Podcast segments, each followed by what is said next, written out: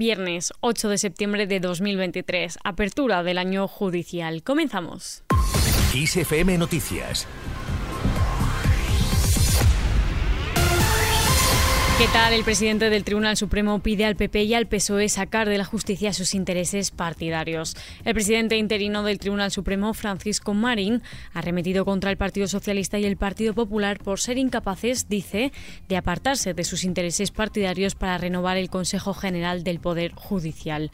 Marín ha dicho que lo que está fallando es el impulso democrático y ha añadido que deben dejarse a un lado las emociones y los tribalismos. Si el Consejo General del Poder Judicial tiene como misión fundamental velar por la independencia de los jueces, no proceder a su renovación en tiempo y forma no deja de ser una manera de cercenar la plenitud de esa independencia. Emplazar aquí, de manera pública y solemne, a los responsables de las diferentes fuerzas políticas con representación parlamentaria para que, con urgencia, alcancen un acuerdo que permita renovar el Consejo General del Poder Judicial.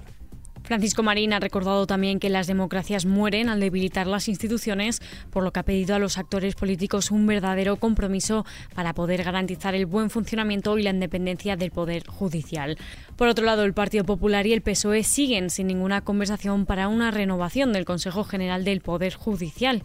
Por parte del lado socialista insisten en su denuncia de que, según dicen, el PP incumple cada día la Constitución y añade que van 1.735 días con la renovación del Consejo General del Poder Judicial bloqueada por el PP. Por otro lado, el Partido Popular afirma que ha ofrecido a Sánchez pactar leyes, pero según dicen, Sánchez ha elegido el camino contrario. Más temas, el Congreso pregunta al Senado por su dispositivo para usar las lenguas cooficiales. Una vez que el PSOE junto a Sumar, Esquerra Republicana, Bildu y el BNG han propuesto formalmente en el Congreso una reforma del reglamento para autorizar el uso de los idiomas cooficiales, el Congreso busca fórmulas para conseguir que esté en vigor en el debate de investidura del 26 y 27 de septiembre. Por otro lado, Rueda considera que hay asuntos más prioritarios que el idioma que se habla en el Congreso y es que el presidente de la Junta, Alfonso Rueda, ha opinado que el idioma que se habla en el Congreso no es la preocupación principal de la ciudadanía en Galicia. Y en Cataluña, el presidente de la Generalitat, Pere Aragonés, ha hecho una defensa de los lazos entre todos los territorios donde se habla catalán, idioma que ha dicho no se hace avanzar como nación. Además, Aragonés ha lamentado que hay quien le molesta que se promueva, se use y se utilice sin sumisiones.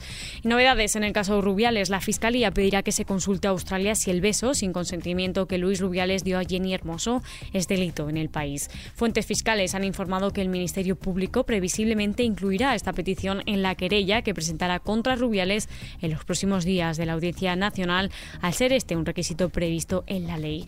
Y fuera de nuestras fronteras, la Unión Europea está lista para apoyar a países afectados por inundaciones. La presidenta de la Comisión Europea, Ursula von der Leyen, ha dicho que la Unión Europea está preparada para enviar apoyo a Grecia, Bulgaria y Turquía, países devastados por las inundaciones. Además, cabe destacar que cualquier país del mundo puede pedir ayuda a través del mecanismo de protección civil de la Unión Europea ante una emergencia en la que sus capacidades de reacción se vean desbordadas. En Estados Unidos, el ex asesor de Trump declarado culpable de desacato al Congreso. Peter Navarro, el ex asesor del presidente estadounidense Donald Trump, ha sido declarado culpable de desacato legislativo por negarse a colaborar con el Congreso en la investigación sobre el asalto al Capitolio de enero de 2021. Y hablando de Trump, el muro que el expresidente estadounidense mandó a levantar en la frontera con México ha provocado daños medioambientales y culturales. La Oficina de Supervisión del Gobierno afirma que la barrera ha provocado daños en enclaves culturales y ha perjudicado también a especies en peligro de extinción. Por otro lado, el muro provocó también alteraciones en el flujo del agua natural. En cuanto a la cumbre del G20, Sánchez no asistirá. El jefe del Ejecutivo en funciones, Pedro Sánchez, ha comunicado que no asistirá a la cumbre del G20 porque se celebra este fin de semana en Nueva Delhi, en la India, tras haber dado positivo en COVID. Hablemos ahora de lo que afecta a nuestros bolsillos. El precio de la luz baja este viernes. La electricidad caerá un 3%, alcanzando así los 103,8 euros por megavatio hora. Y por franjas horarias, la luz alcanzará su precio más alto entre las 8 y las 9 de la noche con 149 euros el megavatio hora y el más bajo entre las 2 y las 3 de la tarde con unos 80 euros el megavatio hora. Y con esto llegamos al momento de echar un vistazo a la previsión del tiempo. Tras el paso de la Dana y con el tiempo más estable, el fin de semana estará marcado por una nueva borrasca atlántica. Está previsto que deje lluvias en Galicia, Cantábrico, Castilla y León, La Rioja y el centro peninsular. En cuanto a las temperaturas, oscilarán entre los 34 grados de Bilbao, los 30 grados en Logroño y los 25 grados en Madrid.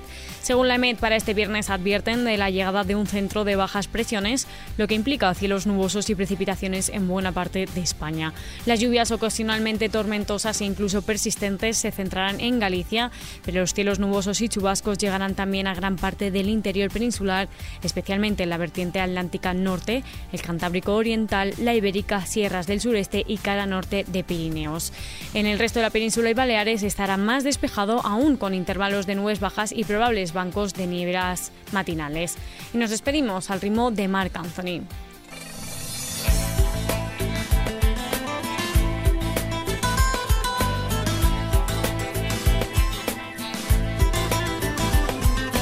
Muy conmovido, Marc Anthony ha recibido una estrella en el Paseo de la Fama de Hollywood por una trayectoria que marca casi cuatro décadas de trabajo. El cantante de origen puertorriqueño y nacido en Nueva York hace 54 años ha agradecido el reconocimiento y enalteció el apoyo de toda la gente que lo ha acompañado en su vida. El intérprete de temas como el que estamos escuchando, ¿valió la pena? ¿O qué precio tiene el cielo? Dijo que recibía humildemente la estrella como un símbolo para seguir dedicando su vida a la música. Marc Anthony, que comenzó su carrera en la década de los 80 cantando en bares y en discotecas, ahora es uno de los máximos representantes del género de la salsa. Su trabajo lo ha llevado a ser considerado uno de los artistas más relevantes de la música latina. Ha liderado en más de 30 ocasiones listas musicales del Billboard. En 2016 fue homenajeado por la Academia Latina de Grabación como la persona del año y ha recibido dos Grammy y seis Grammy latinos. En noviembre se embarca en su nuevo tour y su próxima producción discográfica está prevista para 2020. 2024.